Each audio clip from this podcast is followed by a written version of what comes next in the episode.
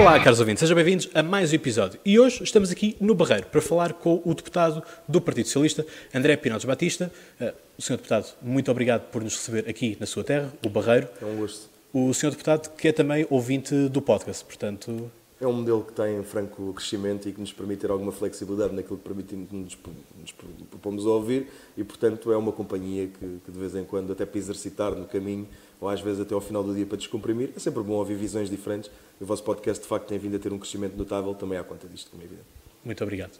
Um, o senhor deputado, que para além de ser deputado do Partido Socialista, também é membro uh, em várias comissões, como a do reforço para a transparência, mas também como da economia e das obras públicas. Exatamente. E tem sido porta-voz também da questão da Ponte 25 de Abril.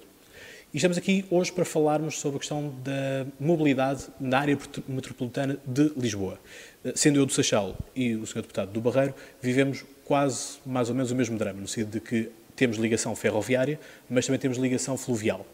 Para si, a questão do rio uh, é um fator de união ou de desunião entre as duas margens? Bem, antes de mais, a, a palavra drama, uh, diria que era melhor dizer uma jornada que não tem sido fácil, não, nem sempre tem sido fácil, e, e, essa é a primeira questão, é que por vezes nós tratamos o transporte público pesado uh, com a abordagem leviana de quem pensa num veículo ligeiro.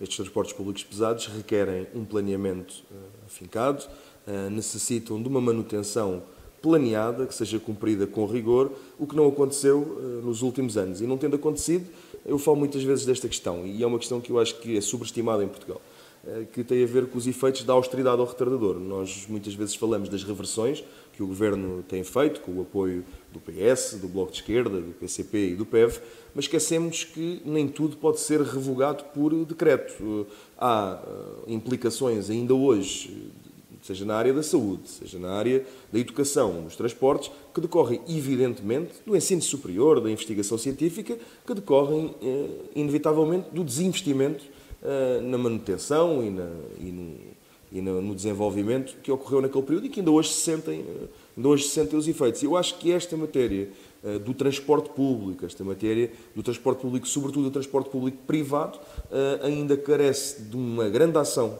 da tutela, nomeadamente aqui do Ministério do Ambiente, para que se reponha aquilo que foi perdido e se possa dar o passo seguinte de investir nestes módulos. Quanto à pergunta que me coloca, especificamente, se o Rio Tejo é uh, uma barreira ou se o Rio Tejo é um fator de, de, união. Bem, é uma questão que tem um pouco a ver também com a nossa cultura. Eh, eu tenho a oportunidade de ter conhecido uma série de capitais europeias e ainda que faça eh, o parênteses de que o nosso estuário é um estuário largo, não faria com certeza sentido a nenhum londrino perguntar-lhe se o Tamisa seria uma barreira para ele, como não faria sentido uh, em Amsterdão perguntar se o mar foi uma barreira para quem construiu um país até uh, abaixo, vindo, do, nível abaixo do nível do mar. Portanto, há aqui uma questão. Uh, não gosto de generalizações e de arquétipos sem sentido, mas de facto nós colocamos por vezes aqui, temos aqui uma noção de mobilidade que é o português gosta de levar o carro quase até à porta, até de casa. Isso só não entra com ele na sala de estar porque as portas têm 70 centímetros, senão talvez estacionasse, estacionasse em frente ao Netflix. Mas, mas de facto, uh, o Tejo é um fator de união. Nós temos, uh, na margem, na margem sul, uh, temos cerca de 800 mil pessoas que, fruto de não terem trabalho juntos à sua, ao seu local de habitação, acabam por ter que procurar trabalho na margem, na margem norte e, uh, subsequentemente, fazer uma comutação diária uh, que leva 9 milhões de passageiros, por exemplo, nas linhas, só para dar dois exemplos, nas linhas Soflusa são 9 milhões de passageiros ano e nas linhas Transtejo uh, 8 milhões de passageiros ano. E estamos a falar dos conselhos do Seixal, uh, do Barreiro e depois, ainda numa escala um pouco menor, também do, do Montijo. Isto diz-nos muito sobre a forma como, como o rio nos une. Uma viagem, hoje em dia, por exemplo, nas linhas Soflusa, demora cerca de 20 minutos nós habituámos-nos a um serviço fluvial de excelência, a um serviço ferroviário de excelência, hoje, com a degradação desse serviço, ressentimos-nos. Mas não são as pessoas que estão erradas eh, em ressentirem-se da falta de excelência do serviço. Eh, o que está errado é nós termos deixado de perceber como era estratégico e quando se fala de metas de descarbonização, quando se fala de uh, combate ao sedentarismo e outras e outras problemáticas associadas, não faz sentido que com o avançar dos anos tenha havido um retrocesso nos meios do transporte público e, portanto, essa é uma matéria que, que para mim não tem qualquer tipo de dúvida. Ora, o Rio Tejo é uma enorme riqueza, não só para nos unir, mas do ponto de vista também, do ponto de vista também económico. Eh, eu agora no, no decurso, estas conversas são sempre assim, há sempre qualquer coisa que ocorre, e não tendo muito a ver uh, com mobilidade em si, vai ser construída agora uma transformadora de bivalves no Barreiro, para combater um flagelo social e económico e de segurança que tem a ver com a apanha ilegal de amêijoas e outros bivalves, o que nos diz que não só o rio não é um obstáculo, é uma forma de unir as, as margens, aliás, a visão de uma metrópole equilibrada, de uma grande, de uma grande área metropolitana, só faz sentido contemplando o Rio Tejo como, uma, como um potencial e não como um adversário. Portanto, acho que isso é uma questão lapidar. Ah, da parte dos poderes públicos, e leia-se governo central, governos centrais e autarquias, que haver essa visão concretizada em políticas concretas e isso é essencial. Portanto, acho que o Rio Tejo uh, abraça-nos a todos, em ambas as margens, uh, e com uma noção. Isto é um fator muito interessante. Nós temos tido um desenvolvimento turístico fora do normal. não gosto de particularizar ministros ou secretários de Estado, mas a secretária de Estado, Ana Mendes Godinho, do Turismo, tem feito um trabalho absolutamente notável Uh, e, e começa-se a reparar uma coisa: com os efeitos da gentrificação em Lisboa, uh, as externalidades negativas que o turismo tem criado colocam à margem sul uma enorme oportunidade de poderem rentabilizar, uh, de poderem rentabilizar esse potencial. E não deixa de ser curioso que nos territórios do Seixal, da Almada, do Barreiro e outros, os turistas considerem, e, e para nós isto é, aparece como chocante, nem se tão pouco estou a comparar com, com uma pessoa que diariamente, ou por trabalho, ou por uma questão de educação, tenha que fazer a travessia diariamente. Eles consideram impressionante poderem andar de barco por um euro e, e pouco, uh, acham uma coisa, e acham que está tudo muito perto. Nós já temos a visão que as coisas estão todas muito longe. Portanto, acho que é importante respeitar e exigir um serviço de excelência, ao mesmo tempo, é importante também desdramatizar algumas situações, porque uh, uma pessoa que viva no Barreiro e que trabalhe, por exemplo, no Terreiro do Passo, talvez esteja mais próximo do Terreiro do Passo do que uh, de outras zonas da margem sul. Portanto, penso Sim. que é preciso ter esta visão. Até porque, mesmo aqui, se nós quisermos deslocar-nos entre a margem, margem sul, é? entre o distrito de Setúbal, inclusive, é muito mais fácil nós encontrarmos em Lisboa do que muitas vezes encontramos no próprio distrito. Isto é, é curioso também de, de, se analisar. Eu estudei engenharia, eu estudei engenharia na FCT e naquela altura o, nosso caminho eh, para ir do Barreiro à Almada, nós íamos, íamos de autocarro até ao terminal do Barreiro, depois do, do terminal do Barreiro, íamos de barco até Lisboa, fazíamos um percurso a pé até ao Caixedré, novo autocarro até Almada e depois íamos no módulo, no módulo rodoviário até ao Monte da Caparica. Uma jornada de 2 horas e 45. Uhum. É só para se perceber como. É sim uma questão dramática. Só para se perceber aqui, de facto, é às vezes. É... Não, mas ainda hoje tenho uma amiga minha que, que é da Moita, de resto, a Bárbara Dias, que gravou connosco o podcast especial do Amor, uh, do São Valentim, que é da Moita e, portanto, ela tem que vir sempre a Lisboa e apanhar o Cacilho, eh, o barco, para Cacilhos, depois ir do, do médio superfície até, até a Universidade. Falámos aqui também de muitas empresas. E a questão aqui das parcerias público-privadas, que, regra geral, o Estado fica sempre a arder no sítio que faz o investimento e depois não tem o retorno, uh, na maior parte delas, uh, como é que vê estas parcerias público-privadas são feitas e, por que não, feita uma sugestão também, quando tivemos aqui no podcast o, o vice, os vice-presidentes da Iniciativa Liberal, liberalizar o mercado uh, das, das concessões transportes? Bem, entre, entre o meu posicionamento ideológico e o posicionamento ideológico da iniciativa liberal vai certamente a diferença de quem acredita uh, que o Estado confere equidade, mais do que igualdade, confere equidade uh, e que sobre mão invisível e desregulação temos exemplos quanto bastem no mundo, temos tido crises sucessivas que demonstram que até o Alan Greenspan já pediu desculpa.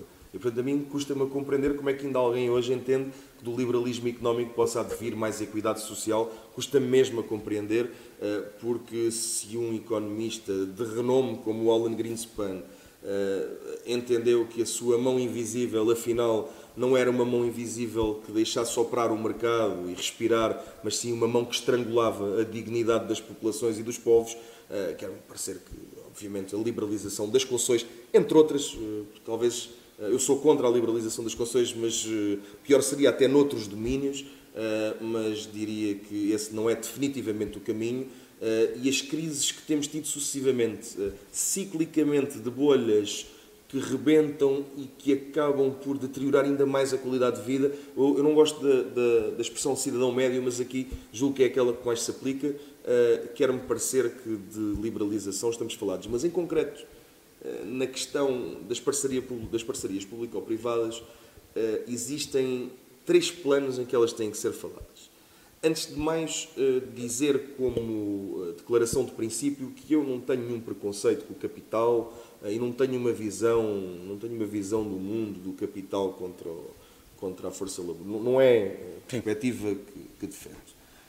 Acho, no entanto, que o, capital naturalmente procura, aqui especificamente a, a iniciativa privada, tem como radical o lucro. E nem todos os setores do Estado podem estar sujeitos ao radical lucro. Mas há um, plano, portanto, feita esta, feita esta breve resenha de que eu não tenho nenhum preconceito com o capital, acho aliás que isso é anacrónico, uh, cabe-me registar que muitas vezes as pessoas.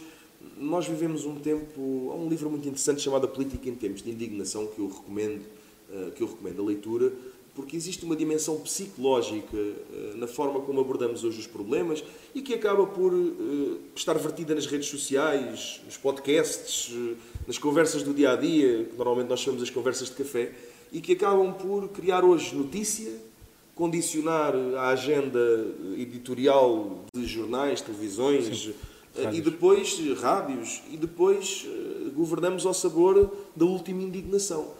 Eh, e por vezes as pessoas falam das parcerias público-privadas e não têm a consciência que hum, há hospitais que são, são, que são parcerias público-privadas, hospitais às quais as pessoas recorrem, as pessoas que são contra as parcerias público-privadas. há serviços públicos de transportes, como estávamos aqui a falar, como a Ponte 25 de Abril, como a Ponte Vasta Gama, em que as pessoas não têm a consciência que se trata, nomeadamente aqui a Ponte Vasta Gama, de uma parceria público-privada, e portanto eu julgo que aqui é relevante perceber que o problema não tem a ver com o facto de haver uma parceria entre público e privado. O problema tem a ver com o facto de, nas parcerias entre público e privado, haver uma promiscuidade entre quem giz aos contratos, que acaba por uh, salvaguardar o interesse do privado, com cláusulas absolutamente leoninas, e aqui não vale a pena entrarmos em, em decorrências teóricas, porque é o que a prática nos diz, acabam por entrar. Uh, o, o, o, o Estado é muito mais fraco na defesa do interesse da população do que o outorgante privado. E aqui é que as coisas são preocupantes. E, por exemplo, na questão da 25 de Abril e da Vasta Gama, é bom sublinhar que tivemos o outorgante de Estado representado por Ferreira do Amaral, que à data era Ministro das Obras Públicas do governo do, do, do professor Aníbal Cavaco Silva, e que poucos anos mais tarde estava como outorgante do privado a, defender, a, a usufruir das cláusulas que ele próprio tinha definido. Isto é, nós temos, o nosso sistema permitiu durante décadas que um servidor público se sentasse de um lado da mesa e que definisse cláusulas que mais tarde, como responsável privado, viria a usufruir. Mas aqui há uma grande questão, é que eh, enquanto o público visa defender um interesse geral, o privado visa o radical lucro. E, portanto, eh, vamos distinguir. O problema não está entre haver uma parceria entre o público e o privado. Existem muitas parcerias entre o público e o privado que são frutuosas. O problema está quando as parcerias público-privadas são definidas sem controle, com cláusulas absolutamente abusivas eh, e que depois, ao final de uns anos, nós acabamos por descobrir que pagámos muito mais do que era necessário, que os estudos, muito, muito, muito reiteradamente em Portugal, os estudos de viabilidade não são rigorosos, são estudos que são feitos para dar a solução eh, que se deseja que venham a dar, e sobre isto alguém tem que meter o dedo da ferida e alguém tem que dizer parcerias público-privadas destas, não obrigado. Coisa diferente, quer dizer que o Estado não está disponível para fazer parcerias com o privado, o que seria uma irresponsabilidade.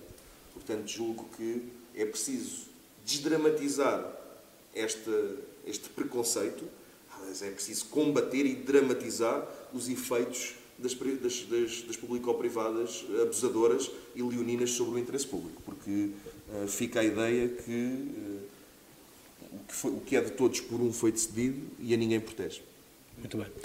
Aqui também, para além de, dos veículos de, de, ligação, há também as infraestruturas que são necessárias e, como, como foi dito no início, é o porta-voz da questão da Ponte 25 de Abril.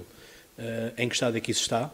E, pegando nisto também, na questão da mobilidade, como é que é visto a possibilidade de uma terceira ponte sobre o Tejo, já pretendida por José Sócrates, mas agora começa a falar então de um túnel que vai ligar a Trafaria a Belém.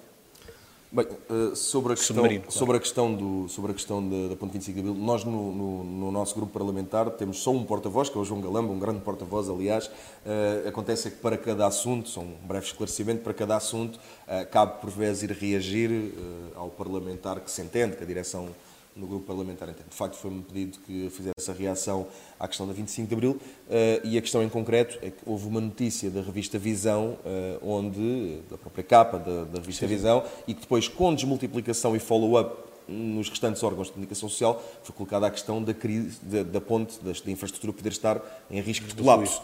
Ora, este tipo de notícias são notícias que são de interesse público e é preciso aqui não ser demagógico, são de interesse público e é bom jornalismo quando alguém, quando sabemos que os jornalistas estão a investigar este tipo de coisas. Dou os meus parabéns à revista Visão por ter desencadeado essa investigação, todo interessante. Eh, às vezes são até reportagens muito mais úteis do que outras coisas de devassa que não têm interesse absolutamente nenhum, cumprir um papel de serviço público, mas ao mesmo tempo era preciso tranquilizar as pessoas. Uh, e, e conto-lhe até aqui uma coisa, porque nós também não temos de estar só num registro muito formal, uh, como deve calcular, dizer ao país estejam descansados é uma coisa que nos desacata muito. Eu nunca tinha tido essa experiência, mas quando nós temos que nos dirigir eh, aos nossos concidadãos e dizer-lhes que estão em segurança, eh, e de facto eh, os últimos anos têm sido, têm sido muito elucidativos nessa matéria, hum, o decisor político, o comunicador político fica muito preocupado. Como ir informar-me do que estava visível e do que não estava visível e do que podia estar ali e tranquilizar as pessoas e dizer-lhes que à data, como hoje em dia já se percebe, a infraestrutura não está em risco, é seguro passar lá. Eu próprio passo lá, quer quando venho de Zimbra, quer quando venho do Barreiro, passo lá diariamente, ou até noutras viagens que faço pelo Distrito de Setúbal, e portanto, eh, essa era uma matéria. Fiquei muito descansado quando o professor Marcelo, que certamente não me ouviu, porque tem uma agenda eh, preenchidíssima, disse exatamente o que eu tinha dito, mais recado, menos recado, que entendeu fazer ao governo, por acaso não achei muito. Eu não gosto de recados presidenciais, acho que as coisas não devem ser feitas dessa forma, mas fiquei muito mais descansado quando ele veio garantir também, apesar de eu ter a certeza absoluta perante aquilo que tinha visto, que o governo estava a fazer o que tinha que ser feito para não virmos a ter um problema. Neste momento, eh, penso que já foi até, eh, já, já até uma normalização e o alarme social não é amigo de ninguém e ficou estabilizado. Sobre a questão uh, terceira ponte que, e o túnel. que me colocou da terceira ponte e do túnel, que eu abordaria como infraestruturas, uh, é, é, nós começámos a nossa conversa pelo, pelo módulo fluvial, por causa do, do Tejo, um, ser ou não ser o Tejo já agora o Tejo e o Coina, porque nós muitas vezes referimos-nos referimos ao, ao estuário agora do Tejo. o Rio deu também. Exato, exatamente, fica, fica também essa, essa correção, até podemos também fazer alguma exatamente. pedagogia, foi daí que os descobrimentos partiram, exatamente. partiram mais do, do, Rio, Seixal. do Seixal, do Rio Judeu e do, e do estuário. Grande escola de Carpinteiro. E do, estal, e, exatamente, e, do, e, da Gama. e do estuário do Coina, e Vasco da Gama, e, e partimos daí para a descoberta do mundo, portanto partiu-se do Seixal exatamente. e do Barreiro, não se partiu de Lisboa. É Como muitas vezes e, portanto, é, é, é, muitas vezes diz-se erradamente uh, mas fora este pequeno chauvinismo, que não nos, Barreiri, o barreirismo também. Este, este, ninguém, nos vai, ninguém nos vai levar a mal. Uh, julgo que é importante perceber que, mais do que a questão, eu não tenho dúvidas de uma coisa. Quando o país tiver condições financeiras, é fundamental fazer uma terceira travessia do, do Tejo e também não tenho dúvidas que essa travessia deve ser feita eh, entre o Barreiro uh, e Lisboa. Mas há uma outra questão, essa já tenho dúvidas, porque é como é. Eh, olhando, eh, olhando ortogonalmente para o mapa e para esta zona do estuário do Tejo, eh, talvez a ponte que esteja a mais seja, seja mesmo a 25 de Abril. E quando digo, peço obviamente compreensão dos nossos ouvintes, porque quando foi construída, evidentemente que o fator que contava na altura era o trajeto mais curto. Mas certamente que teria feito muito mais sentido se a planificação fosse feita de outra maneira, poder haver um túnel na zona mais a oeste que possa transportar o trânsito passando de forma uh, periférica a Lisboa por um dos lados, ter uma ponte que alimentasse o centro de Lisboa, as artérias principais de Lisboa, e depois uma terceira travessia, que neste caso foi a Vasta Gama, foi a segunda, que não devia ser, que permitisse ao tráfego fluir pela outra, pela outra periferia uh, de Lisboa. No entanto, as infraestruturas são feitas quando são feitas e estes equipamentos têm um período útil de vida e acho que aqui é preciso dizer muito, de forma muito clara, os, os governos só podem construir as infraestruturas para as quais têm condições eh, de financiamento. E eu acho que é importante, nesta altura, ter uma visão de planeamento sobre o que é necessário para estas populações. Nós temos uma área metropolitana desequilibrada, com muita pressão do lado norte, eh, do ponto de vista turístico, do ponto de vista até empresarial, eh, e temos uma margem sul, sobretudo residencial, eh, que carece de equilíbrio. Eu acho que neste momento uma das infraestruturas que seria central para o desenvolvimento da área metropolitana de forma harmoniosa seria uma circular regional interna do Sul, que pudesse, no fundo, unir os conselhos de Almada, Seixal, Barreiro, Moita e Montijo. Uh, e até Alcochete, por que não dizer? Mas porquê? Quando nós falamos em infraestruturas como novos hospitais, quando nós falamos em infraestruturas uh, como novos centros de saúde, por vezes, se tivermos em consideração que boas acessibilidades garantem ganhos de escala. dou, por exemplo, o exemplo do Hospital do Seixal. O Hospital do Seixal é absolutamente necessário. Mas eu pergunto-me se aquela ligação Barreiro-Seixal fosse concretizada, até que ponto é que não haveria também ganhos de escala em ter o Hospital do Barreiro, um hospital também de relevo, um hospital também de grande dimensão, a poder servir uma parte da população do Seixal. E, e perdermos esta noção de fronteiras e ter um hospital para as pessoas daquela região em vez de um hospital para cada, para cada conselho. Fazer tipo o Amador Sintra. Quase um não queria comparar, mas sim, mas na perspectiva em que uh, uh, o Hospital do Seixal, o Hospital do Barreiro podem funcionar mais, mais uh, recordar que o Centro Hospitalar Barreiro Montijo, já mais recordar que o Centro Hospitalar Barreiro Montijo tem também uma, um, uma infraestrutura no Montijo poderiam funcionar de forma complementar. Eu não estou com isto a dizer que não é necessário o Hospital do Seixal ou o Hospital do Montijo ou do Barreiro, não carece de investimentos. Há que repensar o plano, não é? Há que repensar, toda, há que repensar nas várias dimensões, nas várias tutelas esta questão e, sobretudo, com esta perspectiva. Ligar a Almada ao, ao Seixal, ao Barreiro, à Moita, ao Montijo e ao Cochete é ligar um mercado interno de 800 mil pessoas. É ligar uma, uma capacidade de atração de investimento brutal. No próximo quadro económico, e foi agora constituída uma comissão, eh, uma comissão parlamentar para fazer, para fazer esta avaliação eh, do quadro, dos quadros comunitários de apoio 2030, eh, é, é crucial, é absolutamente crucial que a Península de Setúbal deixe de ser contemplada como uma zona de convergência verde. O que, para quem nos escuta e não sabe, ainda hoje o meu colega Paulo Trigo Pereira dizia isso, nós temos a margem sul com uma, uma metáfora simples, rudimentar, mas que é eficaz, na margem sul comem-se zero francos, na margem norte eh, de, de, da área metropolitana comem-se quatro e, em média, andamos todos a comer dois francos, quando, na verdade, estamos uma das zonas mais ricas do país, se não a mais rica, com uma das zonas mais uh, carenciadas do país, em que acabamos por não ter acesso aos fundos de convergência e, não tendo acesso aos fundos de convergência, passo uh, a redundância, não convergimos. E, portanto, eu acho que é preciso pensar estas infraestruturas é preciso pensar estes equipamentos na saúde, ehm, na, na, na educação. Eh, devemos ter uma visão integrada, mas com políticas concretas. E esta questão do próximo quadro comunitário, colocar a Península de Setúbal com os seus índices reais e não com o índice virtual que foi mal negociado eh, à partida, com este pecado original de considerarmos que a zona da Península de Setúbal, estes conselhos que temos vindo a falar na margem sul, que já convergiram com a União Europeia, que é de todo falsa, é fundamental para podermos projetar o futuro. E aqui uh, chego ao, ao, ponto final da questão. Uh, com certeza, quando houver condições, nós precisamos de uma terceira travessia sobre o Tejo. Não é preciso, uh, não é preciso muito debate sobre isso. Com o aeroporto que, que vamos ter aqui para o Montijo, para o Montijo é mais uma razão para falar quer do desenvolvimento da cidade aeroportuária que ali vai ser construída, quer do fluxo de passageiros que vamos atrair, é mais uma razão para termos esta visão integrada da Península e colocarmos a, a margem sul também como motor eh, do desenvolvimento da economia nacional. Isto pode parecer estranho para algumas pessoas mais novas, mas é bom recordar que a Lisnave, a Siderurgia Nacional Sim. e a CUF eram os motores da economia nacional. E por algum motivo os descobrimentos começaram aqui, e ao contrário do que se costuma dizer, o Alfredo da Silva não era natural do Barreiro. Eh, a, a, a gênese do Grupo Melo eh, foi feita por um homem que se fez do Barreiro pela sua localização geográfica e, nomeadamente, na altura, pela questão da ferrovia. E, portanto, esta visão integrada deve nortear os, os decisores políticos, deve merecer um unanimismo, uh, unanimismo ou pelo menos um, um, consenso da esquerda à direita, dos setores mais moderados aos menos moderados, conversações entre privado e público, mas para nortear uma coisa que é perceber que o investimento nesta margem é reprodutivo. E, portanto, mais do que pedir 100 pontos uh, ou outras infraestruturas, é perceber. Eu acho que era crucial os terrenos da, da, da antiga siderurgia, da antiga CUF uh, e da Margueira em Almada, era crucial ligar estes territórios e aí sim íamos ter uma alavancagem, uma capacidade também de expandir o nosso turismo e diminuir as suas externalidades negativas. É uma grande oportunidade para Portugal e muitas vezes não tem merecido a devida atenção de vários governos e, sinceramente, penso que este governo, o governo que eu apoio, também deve ter uma atenção redobrada com estes territórios.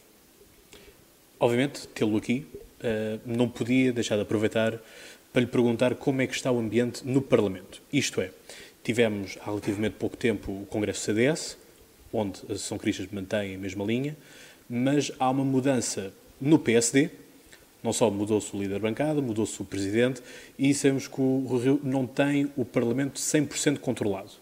E queria lhe perguntar como é que vê eh, a liderança de eh, Fernando Negrão e como é que vê esta picardia que parece, ou este pequeno mal-estar que começa a aparecer do lado da geringonça, isto é, de que o Bloco de Esquerda e o PCP hum, já não apoiarão tão bem assim o governo ou isto é tudo ruído por parte dos mídias?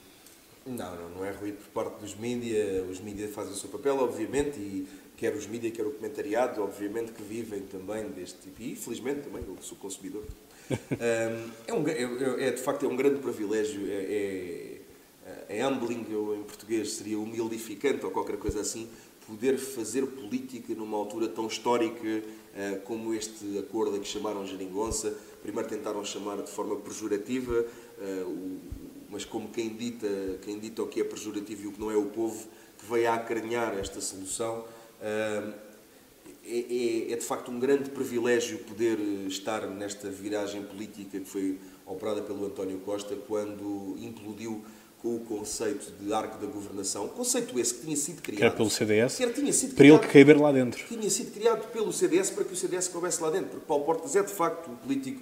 Eh, nós repetimos isto muitas vezes, mas ah, é justo dizer que foi um jornalista muito hábil quando dizia que jamais seria político, foi um político muito hábil quando disse que jamais seria negociante e hoje há de ser com certeza um negociante muito hábil quando diz que jamais fará política. Mas, mas enfim, isso não será agora para esta, não será agora para esta parte. Mas há uma questão que é, que é interessante que é uh, o CDS o CDS está na mesma. O CDS não está na mesma. O CDS teve aqui um delírio democrático que, uh, enfim, como disse a minha colega Associação Cristas, cada um faz a gestão da sua casa e ela fará eu não gostei da gestão que ela fez das florestas, essa não gostei. Agora, a gestão que ela faz da casa dela eh, é um, cabe-me respeitar, mas o CDS não, não, não, está na mesma. O CDS anda num delírio democrático. Eh, parece que agora querem ser os líderes da direita em Portugal. Eh, não sei o que é que o PSD pensa sobre isso, e a iniciativa liberal, mas eu atritos tenho notado também alguns entre o CDS e o PSD, porque de facto a direita em Portugal está com uma expressão, os estudos de opinião indicam, uma expressão muito reduzida e, portanto, sentindo a direita eh, que este ciclo do António Costa está para durar, justamente, merecidamente, porque os portugueses vivem hoje melhor, julgo que há ali uma, uma, uma autofagia à direita eh, de ver quem é que consegue a maior fatia dessa, dessa pequena. Que resta. A, minoria de direita, eles não gostam, não gostam desta designação, mas a direita é de facto minoritária e a minoria de direita neste momento está mais uh, centrada em degladiar-se uh, para ver quem é que consegue ser segundo do que propriamente para disputar seja o que for. E eu noto aí algumas tensões. Uh, no Parlamento, sobre o Fernando Negrão. Nós, eu acho que é importante as pessoas. Há muito aquela imagem do eles ofendem-se lá dentro e depois cumprimentam-se cá fora.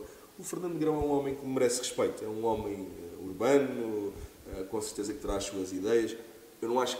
Não, faço uma avaliação, não é propriamente um parlamentar de excelência Sim, não essa tenho, é uma das grandes críticas não que, sou é, que é comentador, Não sou comentador político, não me cabe fazê-lo, mas digo que é um homem, inclusivamente ele era presidente de uma das comissões a que eu pertencia, é um homem de bom trato, é um homem uh, com um papel relevante na nossa democracia. Uh, penso que como líder do grupo parlamentar, enfim, não será. Não sei, se fosse do PS, já não queria que ele fosse militante do PS, mas se fosse militante do PS, considero que não era o, não era o líder, se, se eu fosse da bancada do PSD, não era o líder que eu escolheria.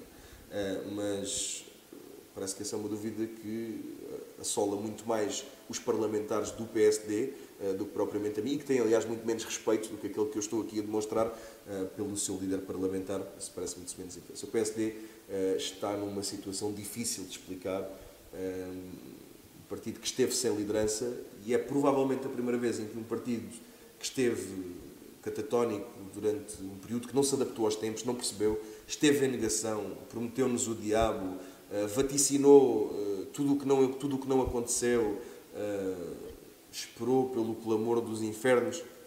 Tivemos a, a Maria Luísa Albuquerque, dizer que era aritmeticamente impossível conseguir aquilo que nós já conseguimos. E depois disso já nós conseguimos muito mais. E, portanto, deu para ver o desnorte em que andaram, mudaram de liderança e num, a ciência política diz isso. Cada vez que há uma mudança de liderança, há uma subida, há ela novo e no PSD.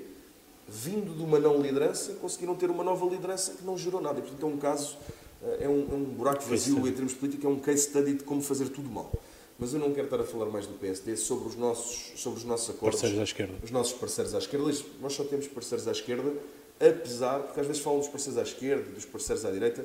Nós temos parceiros à esquerda. Uma opção política que tomamos e com a qual convivemos muito bem e estamos muito satisfeitos. Eh, não achando eu que o PS não tem nada para dialogar à direita. É uma coisa diferente.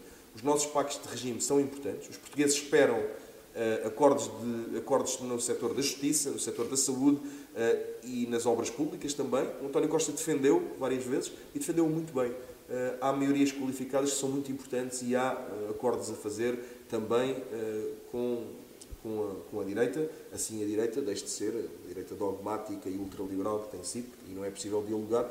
Só é possível dialogar se tivermos uma base mínima de entendimento de algo útil para o país. À esquerda, é natural que, com o o aproximar das eleições legislativas, eh, que os partidos, nós, uma coisa que foi sempre dita por todos os quatro partidos, é que cada um não perdia a sua identidade. Pois bem, não nos podemos estranhar então quando uh, acontece em cada ciclo político que os partidos afirmem mais veementemente a sua identidade quando se está a aproximar o final desse ciclo. Não podemos estranhar agora só porque existe um acordo entre quatro partidos de esquerda, que me parecem, aliás, uh, todos confortáveis com as conquistas que tiveram até agora, não nos podemos estranhar com o aproximar deste, de, desta, desta, desta legislação, desta sessão legislativa, que vinquem a sua identidade. E o Bloco tem o feito, o Partido Comunista tem o feito, os Verdes têm o feito, e o PS naturalmente também o fará. Porque todos temos direito à nossa identidade, todos, todos o faremos. O Partido Socialista tem muito orgulho em ser europeísta, tem muito orgulho em ser um país que defende uh, a integração uh, na Europa e a moeda única, e, portanto, há, há de facto matérias nas quais nós não estamos de acordo mas aquilo que nos uniu foi útil aos portugueses. Isso é muito mais importante. Estou profundamente convencido que nenhum partido da chamada geringonça eh, está disponível para romper seja o que for, está disponível para desvalorizar as conquistas que teve e, portanto, eu não sinto como nervosismos, mas sim como naturais definições de identidade. E, aliás, isso é perfeitamente normal. Estamos em democracia, os partidos não servem para se anular uns aos outros, é dessa dicotomia que se faz a nossa riqueza e Portugal, se é hoje um case study na Europa, é muito por causa disso. Acho que é uma boa reflexão também para os nossos ouvintes. Não podia deixar de concluir e terminamos com esta questão, que é, sendo também o Sr. Deputado André Pinotes Batista Presidente da Assembleia Municipal do Barreiro e tendo o Barreiro, o PS Barreiro, ganho uh, à CDU, aqui na Câmara, como é que é, uh, como é que sentiu que foi a relação na altura no Parlamento e aqui na rua, em altura de campanha autárquica, e após a vitória do PS Barreiro na CDU aqui do Barreiro? É interessante, há uma particularidade, não sei se, se teve alguma contaminação da política nacional. A campanha no Barreiro foi muito mais crispada por parte do PSD contra o PS, no Barreiro, do que foi da CDU contra o PS. A CDU, obviamente, teve os seus momentos de agressividade, o PS também teve, mas alguém que, quer perder câmaras, mas alguém que vá revisitar aquilo que foi a campanha, e, e há quem já o tenha feito, e acho que o Barreiro é um case study. Acho que vale a pena alguém um dia debruçar-se sobre aquilo que aqui aconteceu, uh, pelos fatores da geringonça, mas não só. Aquilo que aqui se passou de um Presidente de Câmara do Partido Comunista que era muito bem visto pelas pessoas, que ainda hoje é reconhecido pelas pessoas, e ainda assim as pessoas disseram: chega, queremos outro caminho, e o caminho que o Partido Socialista nos está a oferecer pela positiva é aquele que nós queremos. Mas é engraçado porque a convivência entre o Partido Socialista e o PCP, até à derrota do PCP, foi muito saudável. Diria mesmo, além do, de, de ter sido muito urbano, foi de profundo respeito. Uh, não sei se a CDU alguma vez pensou que pudesse perder as eleições e que não possa vir daí também alguma bonomia excessiva. Da parte do PS foi uma opção Uh, não, aliás, nós temos. Uh, o vosso slogan era firmar o barreiro. E nós fomos, nós fomos internamente muito pressionados uh, pelas oposições internas, que sempre existem. Aqui, apesar de serem reduzidas, eu gosto que existam a pluralidade. Que, em determinada altura, uma entrevista que eu dei ao público e uma entrevista que o, que o candidato à Câmara, Frederico Rosa, hoje presidente da Câmara, deu ao Expresso, em que dissemos que nós estaríamos disponíveis para reeditar uma geringonça ao nível local ou que eu disse nessa entrevista ao público que nós não concorríamos contra uh, o PCP e fomos muito criticados internamente porque as pessoas não perceberam que as populações, ao nível local, aquilo que procuram é soluções para os seus problemas, não é mimetismos do que se passa a nível nacional. E, portanto, eh, eu diria de forma muito concreta, houve muito mais acrimónio entre o PSD local e o PS local do que houve entre o PCP, ou a CDU neste caso, e o PS. Hoje em dia, sim, há uma agressividade excessiva da CDU no Barreiro, mas que não, é, não tem a ver com a CDU, tem a ver com os protagonistas que ainda não aceitaram uh, a derrota. Não diria a derrota, mas uh, ainda não aceitaram a dor que lhes causou, e isso é normal. Eu, eu perdi muito mais eleições autárquicas do que ganhei. Tenho muito orgulho nesta vitória. Espero que, como Presidente da Assembleia Municipal, tenha tido o cuidado uh, de ser Presidente de todos, de todos os partidos e não é só um lugar comum. Eu, eu, às vezes isto é interessante até para as pessoas. Eu já mandei calar pelo menos três vezes deputados do PS, que são do meu, que são do meu partido, eh, quando não estão a cumprir as regras, e acho que isso é uma forma também de merecer o respeito das pessoas, tentar tratá-las, cumprir as regras, cumprir os formalismos, uh, tornar a Assembleia Municipal uma casa da cidadania. A Helena Roseta tem sido, além de uma grande amiga, tem sido uma grande inspiração uh, nas conversas que vamos mantendo no, no plenário também para aprofundar isto, mas diria que não, não houve uma crispação. Hoje em dia existe alguma crispação, mas eu não diria que é uma crispação do PCP é uma crispação dos antigos eleitos da CDU que perderam as eleições. Uh, vale a pena ver as últimas capas uh, antes das eleições dos jornais regionais. Pois Chico Pereira certamente que o terá na EFM, que agora, que agora está instalada no Barreiro. Um, e vale a pena ver o PS a dizer nós uh, comprometemos-nos mais uma vez a mudar o Barreiro e os outros partidos a atacarem o PS e o título era A Campanha Aquece. Para nós o que estava para começar era o trabalho e pronto, felizmente funcionou bem. Tem sido uma experiência interessante às vezes para um parlamentar ser presidente da mesa uh, consegue ser um bocadinho tortuoso, porque não podemos intervir nos debates, mas ele tem conseguido ser um presidente imparcial e, e, aos 33 anos não é fácil, o lugar de presidente da Assembleia Municipal é um lugar que não é facilmente percepcionado pelo, pelo, pela população em geral, uh, hoje em dia já começa a ser mais identificado, isso orgulha mas também não é fácil merecer o respeito eh, dos pares e penso que isso começa a ser conseguido. Tem sido de facto interessante e como eu sempre disse, uma vitória do PS do Barreiro não ia ter efeitos uh, nacionais, nem ia ter efeitos na geringonça. Isso talvez sinta mais no, noutros, noutras dimensões. Uh, e assim foi, porque a democracia é mesmo isso. Certíssimo. Sr. Deputado, muito obrigado por ter estado aqui também. à conversa connosco. Continuarei a acompanhar o podcast. Teremos muito gosto. Sei disso. que estão em grande crescimento e, e, acho que é bem, é bem merecido. É isso. Continua. Isso é devido a vocês, aos caros ouvintes, Exatamente. que nos seguem, que continuam a partilhar e é bom sabermos que o... E vale a pena, vale a pena irem partilhando. Eu também irei partilhar com certeza, também muito obrigado. atento. É muito bom que um podcast de política chegue ao Parlamento e que os parlamentares sigam também aquilo que é a nossa atividade e aquilo que são as nossas conversas, que procuramos obviamente sejam pluralistas no sentido das cores, uh, que vêm ao nosso podcast, já vieram praticamente todas as cores políticas uh, e assim irá continuar e isenção que marca um sobre amor não foi? também também bocado, também tivemos há um ano atrás há um ano atrás. Uh, e portanto muitos mais especiais iremos ter uh, e portanto é por aí. Caros ouvintes continuem a subscrever o podcast partilhar e já sabem até lá boas conversas